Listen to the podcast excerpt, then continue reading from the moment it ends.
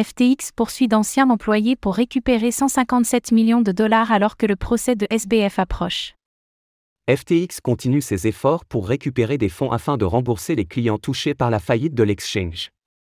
Cette fois-ci, elle poursuit d'anciens employés de Salameda, une branche hongkongaise de FTX, les accusant d'avoir retiré leurs fonds juste avant l'arrêt des retraits sur l'exchange. 157 millions de dollars en plus pour les clients lésés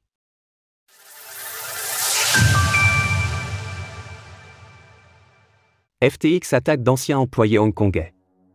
La nouvelle direction de FTX poursuit sa croisade visant à récupérer un maximum de fonds afin de rembourser les milliards de dollars dus aux nombreux clients lésés par la faillite de l'exchange. Cette fois-ci, John Ray III et son équipe ont décidé de poursuivre d'anciens employés de Salamda, une branche hongkongaise de l'FTX, les accusant d'avoir retiré leurs fonds en priorité quelques jours voire quelques heures seulement avant que les fonctionnalités de retrait soient mises à l'arrêt sur l'exchange sont concernés Michael Burgess, Kevin Nguyen, Darren Wong et Matthew Burgess, anciennement employés chez Salamda, ainsi que Leslie Burgess et deux sociétés affiliées à FTX et anciennement sous contrôle de Sam Bankman-Fried. Le montant total des fonds réclamés s'élève à 157 millions de dollars. Effectivement, Selon la juridiction américaine et les lois relatives aux faillites, les entreprises placées sous la protection du chapitre 11 des États-Unis peuvent demander la restitution des fonds transférés jusqu'à 90 jours avant la déclaration officielle de faillite, ce qui est le cas ici. Dans son document, FTX précise que ces retraits ont été effectués.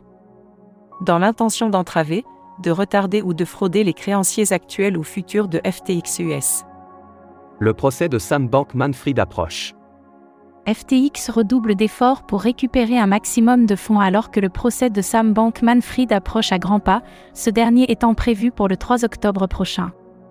Effectivement, en début de semaine, l'exchange en faillite a lancé des poursuites contre Joseph et Barbara Fried, les parents de SBF, dans l'optique de récupérer un peu plus de 26 millions de dollars.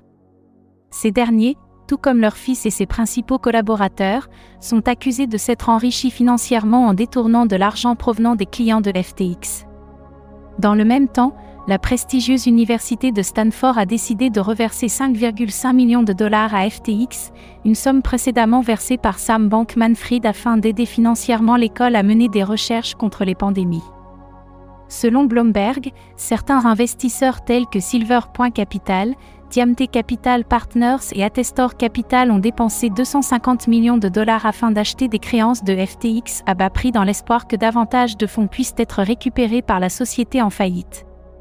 Alors que Sam Bankman-Fried sera bientôt interrogé au cours d'un procès qui s'annonce déjà de longue haleine, ce dernier a vu sa demande de libération refusée par la Cour d'appel de Manhattan.